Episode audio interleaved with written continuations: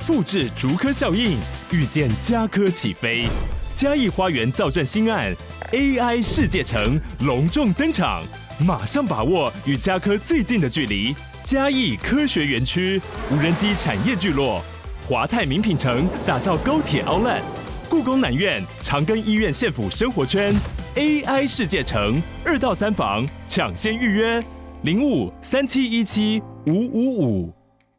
哈喽，大家好，这是 A 徐朗，我徐朗，大家好。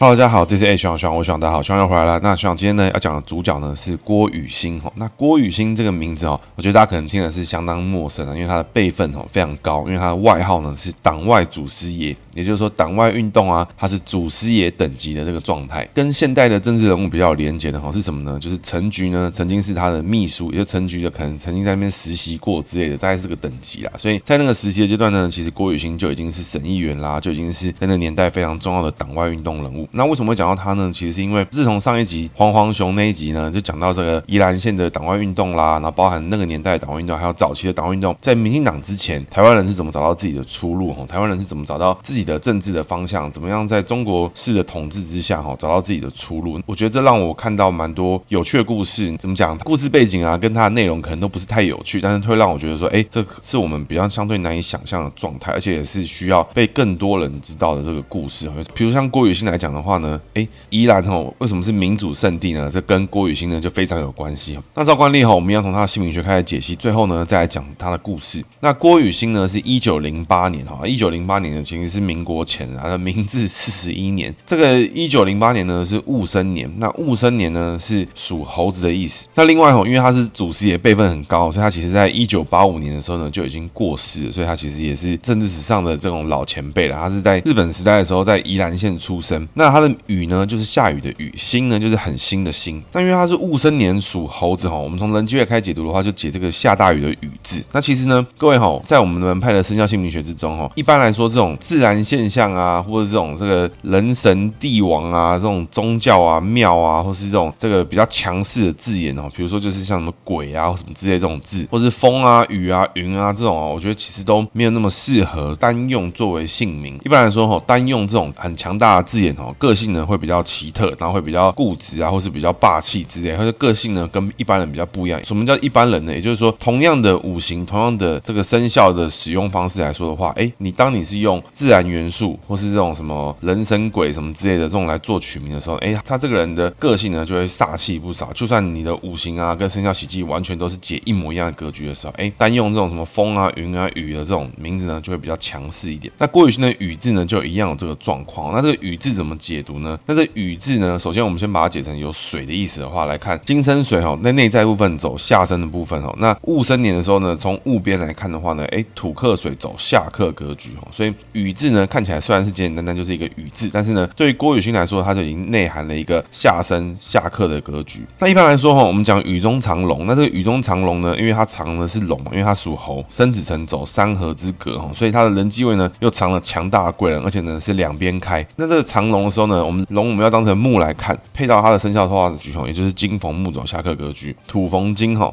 走下生格局，像他的姓名里面哈，这个下生下克啊，然后外在内在都是同一而终哦，一模一样的情况，都是走下生下克，所以既坚持又牺牲奉献，这种人哦，当老大啊，当领导者啊，当这种比较强势的格局，他觉得是亲力亲为，亲和力又好，对别人又好，那种当慈善家啦，当这种呃那个什么街坊邻居的 leader 啊，当这种什么主委啦，有没有主委加码的时候，哎，我们雨新主委肯定是加码加爆啦，这个格局呢，哎，为人又热心，所以我觉得雨新这个人呢，他的人际位呢，基本上是藏贵了，而且他要牺牲奉献，然后又坚持这么做。所以呢，如果他有个很好的 role model 的话呢，诶，他的格局呢就会走上他类似他喜欢的格局哦。那根据他的故事显示哦，因为他也是宜兰出身，那他从小呢就曾经听闻这种大前辈蒋渭水的这种作为，所以郭雨欣其实也是跟黄黄熊一样，把蒋渭水视为自己的这个模范来看。所以就为人上面呢，郭雨欣这个人哦，肯定是热心公益啦。这个为了别人呢，诶，抛头颅洒热血，坚持自己的做法，坚坚持做对。的事情，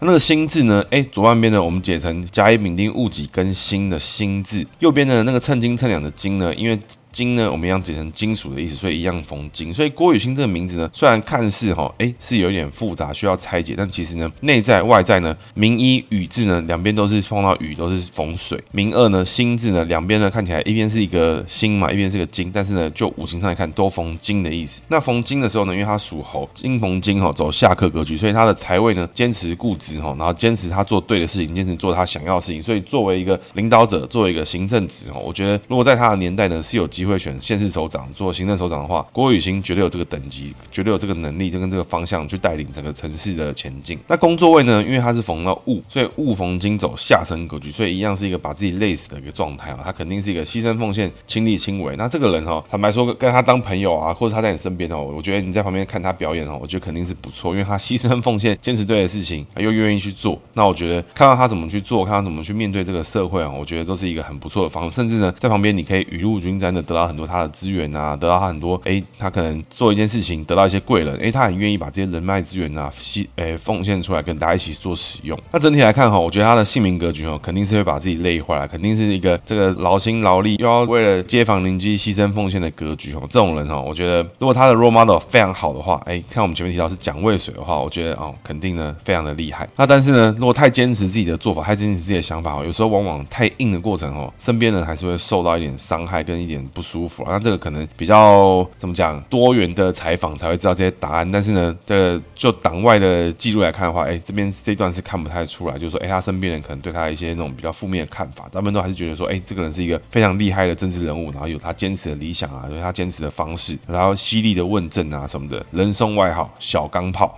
那接着我们讲他的故事哈，那郭雨欣呢，外号是这个是党外祖师爷，他是这个宜兰的党外运动政治人物哦。那其实呢，我查了蛮多专访啊，蛮多内容的哈。郭雨欣哦，他的爸爸呢是晚清末年的秀才，那他的爸爸呢精通汉学，而且有强大的民族思想哦，所以这郭雨欣有可能小时候呢，哎，一样是统派。那他的爸爸呢，在日本时代呢，有设了私塾教四书五经啊，所以日本人其实对于他爸爸也是就是不太爽，为什么呢？因为那个年代呢，都已经要换成日本教育了，日本天皇教育的时候呢，哎，还有人在教汉学，还有人教四书五经，还有人在教不同语言啊，这个就有点烦了，对不对？那郭雨欣呢，当年呢是以第一名呢考取了台北州立宜兰农林学校。那宜兰农林学校是哪里呢？其实就是现在的宜兰大学。郭雨欣呢，在宜兰农林学校毕业之后呢，就保送了台北帝国大学农林专门部，也就是他保送到台大。那在念书过程呢，其实他就已经被一些有钱人看上，因为那个年代的，能够考到帝国大学的台湾人哦，其实不多。那是谁看上他呢？其实呢，是当年的板桥林家的巨富林松寿。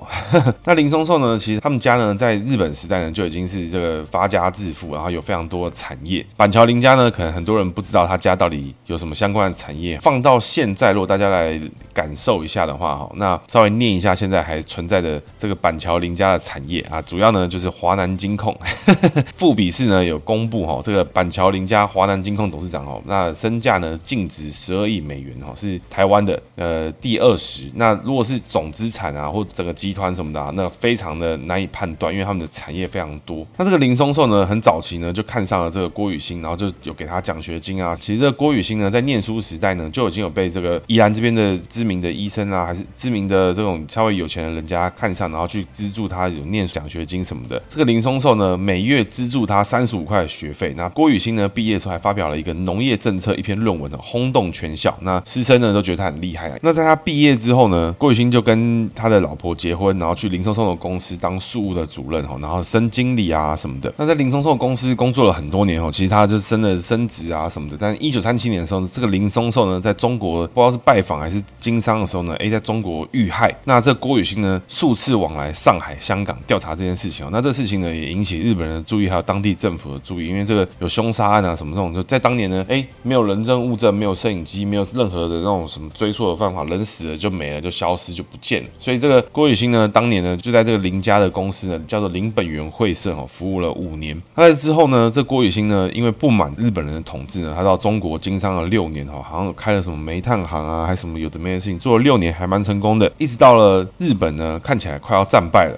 日本呢看起来已经要结束了，二战呢终于要结束了，台湾呢又要恢复。那也有找到专访说哈，郭雨欣呢一生其实曾经就离开过台湾两次哈，一次呢就是不爽日本人这一次，另外一次呢就是这个中国人统治蒋经国的时代呢，哎，到了美国度晚年这样。中国经商的这一次呢，让他发现他对于台湾浓厚的感情，他还是非非常认同、非常喜欢台湾，然后认同宜兰就是他的家的这种精神，所以他最后呢还是回到家来做他自己的想做的事情。郭雨欣呢回到台湾之后呢，成为了第一批哈成功的战后企业家哈，曾经呢担任过东和银行、华兴实业、顺隆木材、东南棉织四家股份公司的董事长，然后他还有担任过台湾区青果输出同业、制茶工业等工会理事长的要职哈。那基本上呢听起来哈就是会发大财的情况，那但是呢郭雨欣其实好像对于钱哦就没什么感觉，那他还是忠于他这个年轻时代的这种理想什么的，所以当然他在一九四八年的时候呢就加入了青年党，离开了这种商业的这种场所。那其实我觉得蛮好奇的就是什么，就是一九四九年的时候呢，其实那个年代刚好正在台湾进行二二八，那我找了很久，其实没看到郭雨欣跟二二八有什么直接的连接。不过那个年代你可以想象，二战呢刚结束，台湾呢刚被接收，大家很台湾人欢欣鼓舞啊，哎，这个日本人呢终于要走了，我们终于脱离了异国统治，我们回到我们跟我们同胞呢再次站在一起了，这种感觉，哎，在半年之内呢，哎，狗去猪来的那种感觉哈。那我觉得那个时候呢，郭雨欣呢正在商场上面卖力的这种拼命的去赚钱啊，然后去争取自己的事业啊什么的。但是呢，哎，慢慢发现不太对劲之后呢，就开始加入了这个青年党，试图呢想要去参与政治，为自己的同胞改变他们的未来。一九四九年呢，郭雨欣呢就当选了台湾省的参议会参议员哈。那那个时候呢，因为问政非常犀利啊，然后痛干林务局局长，所以郭雨欣呢就被被称是小钢炮。那南部呢还有一个郭大炮。那郭雨欣呢从一九四九年开始当了一九七一年哈，那这个省议员生涯哈是他从政的黄金时代。他其实从政了大概有二十几年时间都在当省议员。那那个时候呢，宜安人就知道说，哇，这个我们宜安的省议员哦，就是凶啦，然后就是问政犀利，又有水准，然后问政的品质又高哈，然后这个铿锵有力，所以全台湾呢都在关注郭雨欣又在问政什么事情，就在省议会上面做了什么样的质询。那时候就是等于台湾人呢，哎，还是很关注政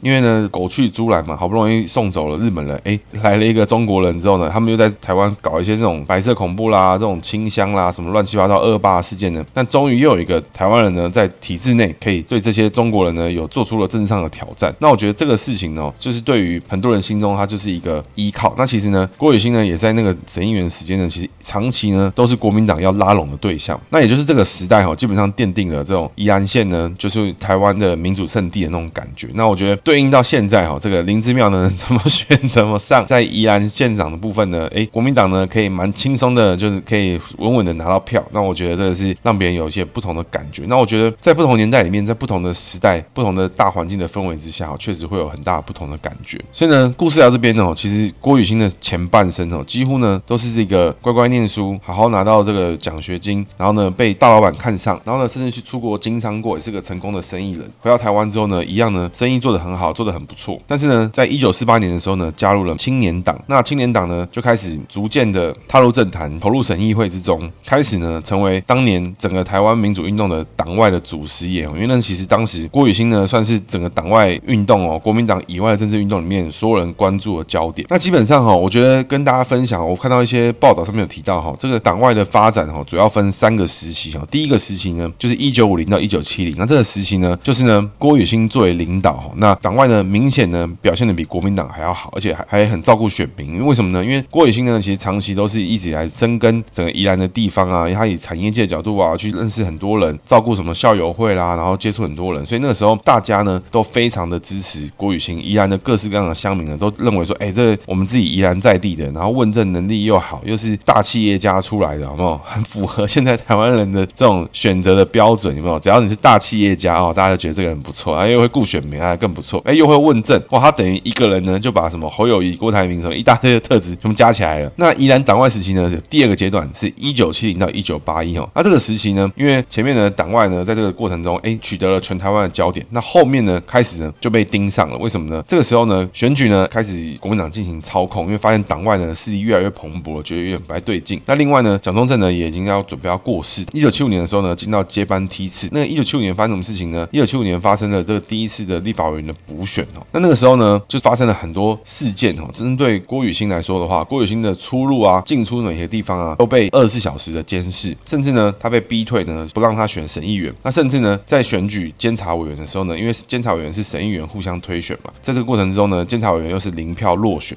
没有人任何一个人敢投给郭雨欣。那最恐怖的事件呢，是一九七零到一九八一嘛，是一九七五年的立委选举。我刚刚前面提到的，那一九七五年的选举呢，对于郭雨欣来说哦，是一个重伤之中的重伤。为什么呢？因为他其实在一九七二年，我们前面有提到嘛，因为郭雨欣被劝退。那一九七五年的时候呢，第一次呢增额选举，郭雨欣呢就出来要选立法委员，想要去改变。那这一次呢，也是国民党抓紧整个台湾的政治人物的控制的非常夸张的一次手笔啊。为什么呢？那看了一些分析哈，是有提到说，其实好像是因为蒋经国刚开始上任，然后太子呢希望把整个让大家知道他对民主的态度跟看法。那这一次的事件哈，他的对手是谁呢？那郭雨欣呢，他的对手呢是林龙山。当时呢，郭雨新呢就喊出了非常多的政见，那这些政见内容都非常强啊。在一九七五年哦，国会全面改选，废除戒严令，解除暴禁，那总统跟台北市长直接民选，释放政治犯，确保言论。出版集会决策的真正自由啊，各式各样的政见，这些政见呢喊出来哈，其实他超前整个台湾社会大概十年以上，他就在喊这件事情了。那这一次的选举之中，发现哈，整个选举呢有好几个版本啊，基本上是最夸张的数字哈，是听过整个宜安县哦开票出来的结果呢，有高达八万张选票被列为废票。那甚至呢，后来呢在在挖马路的时候呢，还挖出路边哈有一大袋投给郭雨新的选票，然后发现就是公家单位呢有各式各样的作票的嫌疑哈。那那个年代呢，国民党呢就是因为这些事件哈，因为像这个。宜兰的郭雨新被做掉嘛？那中立呢？许信良也被做掉嘛？叫中立事件嘛？还有桥头事件，余登发父子嘛，在选票上面呢都被做掉。所以呢，那个年代呢就流行了几句话，就说什么：哎，这个开票的时候呢，什么灯关啦，什么停电，听到脚步声啊，很多人在跑啊，什么之类的那种事情啊，就是这个类型的事情哦。这个在就是在那个年代大量的传送出来，就整个民间大家都不相信国民党的投票机制。所以为什么台湾的投票机制到现在哈会跟先进国家比起来如此的白痴哈？为什么呢？什么叫白痴呢？就是说每张选票呢都要拿起来开给选民看，现场看的人就要看到，那没有问题了，放到这个计票的单位。如果有任何人呢先把选票做整理哦，那个都视为作票嫌疑，那都可以去现场去提出申诉跟检举。那基本上哈，跟大家各位报告哈，把选票呢做成废票，应该是这个选票里面最简单轻松的方式哈。那跟大家分享一下我听过的版本有哪一些哈。那很多人会好奇，就是哎，这这样把选票做成废票，到底怎么样？是要怎么操作呢？是要多印出更多的选票，先盖好，盖到废票的等级，再放到票箱。票轨之内吗？还是还是要怎么操作？那基本上我听过版本哈，这个操作方式呢，比我想象中的还要简单暴力哈。简单说呢，就是那个开票的那个人呢，他的其中一根手指呢会先敲一大堆印泥在手上。如果是自己那一方的候选人的票呢，哎就没事。那如果是对方候选人的话，就用手敲印泥那边呢再抹一下，哇，那就是选票注记不清楚，看不懂。那，就是对方的票就被做掉一张，所以一来一往呢，票数呢就会越差越多。所以做废票呢，其实是相对简单的过程。所以为什么每次呢，只要选举过程之中，只要废票比例稍微提高，就会被挑战，就会被 challenge，是不是有投开票人员在进行做票的行为？这种行为哈，也是在监票过程中一定要避免发生的事情。那不得不说哦，台湾人对于选举的这个民主制度哈，这个原始到一个非非常的公平，大家都没话讲。因为经过这个制度了，你还有意见，那我觉得你就是来乱的。那不像好像美国什么电脑开票啦，这个邮寄选票啦，什么每个东西呢，都会让别人有无限的遐想。但今天台湾的制度就是白痴到，你人就在台湾，你才能投票，你就一定要盖那个选票，你就一定要盖到正确的位置，打开还要被看到，还不能对折印到。那这个制度呢，也是因为我们长期以来哈，台湾的人民哈，都在跟这种恶劣的中国政府、中国式的作风哦在那边搞，才会呢有这么多互相牵制的这种机制存在。那这次的选举之后呢，郭雨欣呢就被作票做掉之后呢，他就没有当选。那没有当选之后呢，当时呢他要找了两个。律师哈，分别是姚嘉文跟林义雄。但是姚嘉文跟林义雄呢，就是他们就是当年呢还只是个年轻的小律师啊。他们认为说，当时同时参选的林龙三呢，有非常明显的贿选行为，然后进行了法律诉讼。那也是第一次呢，台湾选举运动史上哈，第一次针对选举不公提出法律诉讼。那当时他的对手是林龙三哈，然后大家可能听到林龙三觉得哎耳熟耳熟的哈，不知道是谁。那林龙三呢，其实就是那个三重帮，然后创立了自由时报那个人哦，也是泛绿的。所以为什么老党外对于民进党的人也没有那么看得起，或是对民进党也是有意见。为什么？因为后来呢，去支持民进党的人，哎，好像也蛮多。其实曾经呢，也是跟国民党有点关联的哦。林龙山呢，我稍微看了一下，他们是三重帮的。他其实早期呢，就是一个李登辉的拥护者的背景呈现。那在两千年之后呢，就以支持民进党为主。当年呢，他是跟郭雨欣竞选立委。那最后呢，就是因为郭雨欣被坐票之后呢，哎，林龙山就当选。在一九七五年之后呢，郭雨欣落选之后呢，他就开始呢被国民党二十小时的跟监。因为在落选之后呢，其实郭雨欣的党外运动能量还是很大。因为那个时候呢，不管是中立事件啦、桥头事件啦，各式各样的坐票事件，在全台湾各地哈，引发了整个党外庞大的这种反弹力量，所以大家都很不爽。那所以整个情治机关呢，就强势的跟监这些党外的运动的领导者，看清楚他们到底要干嘛。那最后呢，郭雨欣呢，就在一九七七年四月呢离开台湾，去到美国。那一九七八年的时候呢，郭雨欣呢曾经呢就宣布呢要竞选台湾的总统，中华民国总统哦。郭雨欣呢说，我们坚信，如果台湾人民能对政治主张公开表态的时候，他们多数会选择一个新而独立的国家哈。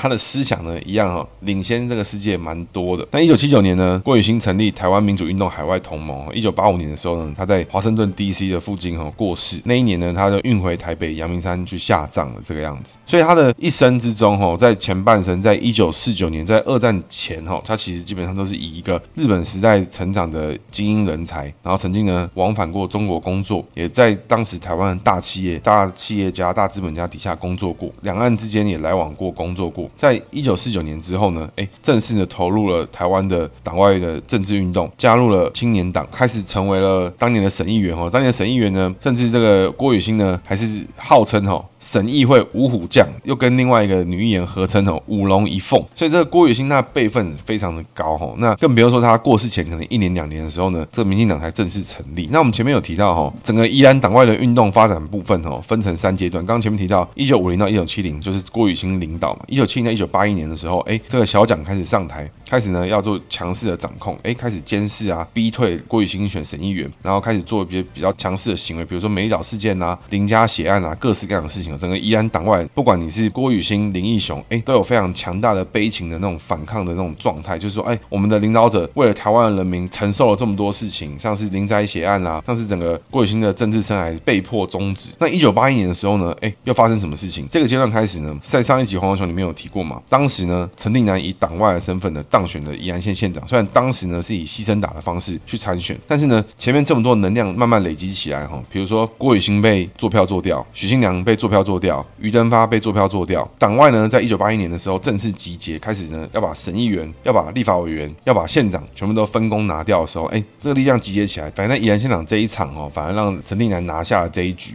那更重要是什么？是陈定南的执政能力哦又很强，他挡掉了六亲啦，然后让宜兰走到一个环保的路径上面，甚至有强大的论述去支持这件事情。所以整个当时呢，党外的执政能力呢比国民党好这件事情呢，哎，又开始从宜兰开始散播出来。所以从这个阶段开始呢，哎，郭雨欣就慢慢的淡出了嘛，因为他已经去到美国了。宜兰党外呢开始明显的压压制国民党，那从此呢，国民党就开始在宜兰居于劣势，正式呢，宜兰成为了台湾的民主圣地。那这个时期呢，领导者主要呢，在宜兰的党外运动领导者呢，主要是以陈定南跟游锡堃为主。所以我觉得这种事情哦，真的是没有前人这样子一步一脚印的这种冲撞啊，没有前人一步一脚印的去打下根基，去累积那个全民的能量哦，去慢慢的让这个事情可以势可以出来，去改变整个风向，甚至呢，当机会到你手上的时候呢，陈定南有这个机会来当县长的时候呢，他也要有足够的能力去执政，去证明说党外确实就是比国民党还要更好。那这些事情一步一步的一脚印的累积到未来，民进党的成立跟党外的成立跟整合，可以把国民党打掉了一个非常大的契机。那那个年代哈，其实哦，在陈定南之前哦，以前都还要成立什么抓鬼队啦、抓贿选啦、抓什么有的没的哈。那以前呢，都俗称哈，在这些选举被做掉的情况下，都只说我们输国民党都输两票了。第一个呢是输买票啊，输做票啊。甚至呢，还有关灯的事情发生，所以我觉得台湾民主走到现在哈，并不是一个一蹴可成，或是随时有个人冒出来跟你说，我这么做很白痴，这么做很浪费时间，很没有效率。为什么一个步骤、一个流程、一个程序会走到一个比较看起来相对笨，但是每个人都是可以跟他妥协的一个机制？我觉得事出呢必有因，不是每件事情呢你都要觉得自己很聪明。哎呀，我我怎么会这么笨呢？我自己改改不是就好吗？那 我觉得 这个事出呢必有因。那为什么人家会这样做？我觉得面对到每一个问题，面对到每一个挑战的时候呢，好好的设身处地替每一个人去想，因为呢，不管是立法还是行政，你做什么事情，你选总统也好，你选立委也好，每个人的步骤呢，每个人讲出来的话，每个人的事情都会逐步的改变未来，推动这个世界往你想要去的方向前进。就拿郭雨新来讲的话，郭雨新在一九七五年喊出来的政见是什么？是国会全面改选，废除戒严令，解除报禁，总统及台北市长直接民选，释放政治犯，那确保言论、出版、集会、结社的真正自由。这些事情呢，快一点的也是十年之后才成功。总统跟台北市长全民直选的部分呢，到一九九四、一九九六年的时候才成功，所以都是二十年后的事情啊。那时候郭伟新呢都已经过世了，那这些事情才逐步的开始发生。所以我觉得政治上面也好，政治呢是公众事务，或者是工作上面的事务也好，或是你自己的生涯的规划也好，你到底要做什么事情？你想好事情有没有往这个方向慢慢的逐步的去前进？到底有没有做到这个你想做的事情？那我觉得定好了方向，想好了自己该做的事情，就好好去做。那在面对改变的时候呢，诶，也可以去思考一下，你有没有做好准备，开始去面对可能的挑战。那我觉得郭雨欣哦，这个党外祖师爷哦，看起来他的维基百科上面哦非常之短，但是如果你去看到的话，他其实这个人做人做事的方法啊，他在前面的串联啊，甚至他在这么多年二十几年的省议员的阶段之中，他从来没有隐瞒过他是反对国民党，他就是国民党党党外的，他就是一个以台湾民族自觉的角度在做这些事情，他也是没有演过，甚至呢，当他被国民党直接的去做跟监啦，他的身边的家人啊，他的朋友啊，他的同事呢，开始有逐渐的被跟监的情况的时候呢，哎，这时候郭雨欣也不曾放弃过。那我觉得这个讲到现在，我就觉得其实是有点感慨，为什么呢？因为那个年代的人，他们承担了这些东西，他们承担了真正的白色恐怖哦，真正的你做了什么事情，就会有人跟着你，然后你的电话都是被窃听的，你任何的通讯手段都是被抓的。现在的反对党呢，现在的在野党呢，可能只是因为被民党呛什么事情，就开始说他是绿色恐怖，开始讲这些东西。那我觉得真的是这个张飞打岳飞啊，乱七八糟，鬼扯一下什么绿色恐怖，到底有没有看过你们国民党老学长他们怎么操作的？拜托认真一点好吗？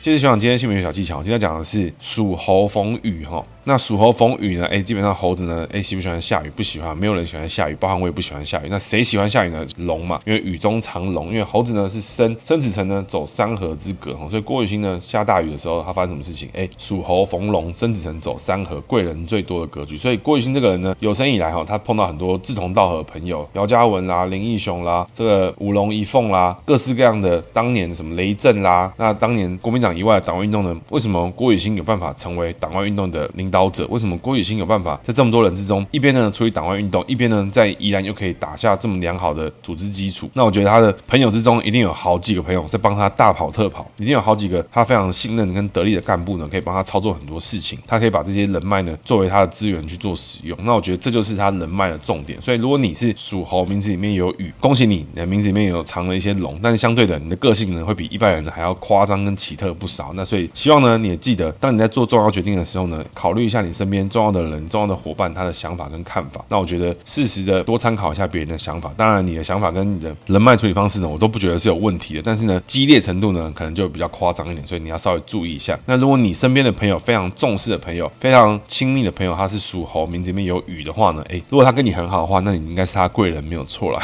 但是呢，他偶尔牛牛脾气上来的时候，你应该适时的呢劝说他，或者告诉他你的看法是怎么样。如果他能够听进去的话，很好；如果听不进去的话呢，啊，那个我觉得你也不用去管他，因为他这个猴子逢雨哈。这个雨字呢，这个能量是稍微强一点，一般人呢可能扛不住，包含他自己也是。所以我觉得你做到一个劝说，让自己心里面呢是过得去的，这样就可以了。那如果哈你不确定你的名字这个是雨还是水，还是你是属猴子还是干嘛哈，欢迎哈立刻私讯我的 IGFB 做预约付费咨询哈。那我会告诉你，你的名字里面有什么样的元素，你应该怎么样的使用，那什么地方要注意要小心。那最近也有些客户跟我配合过，我觉得他们都反应都还蛮好的，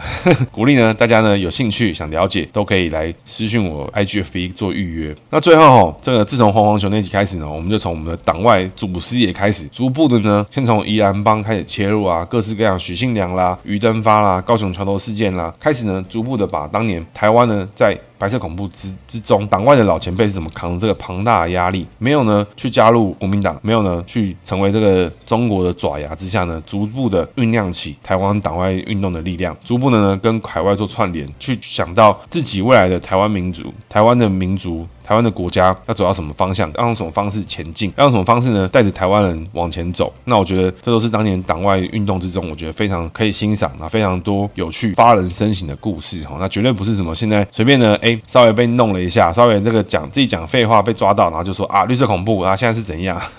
那我觉得这个哈，什么动辄呢就推给网军一四五零哈哦，我觉得哦妈的天，真是好烦的，拜托一下。所以呢，最近呢开始来做这个勾渣郎系列，美丽岛宇宙哈，跟大家分享一下。台湾曾经的党外时期有过什么样的人，做过什么样的事情？以上是今天节目，谢谢大家，拜拜。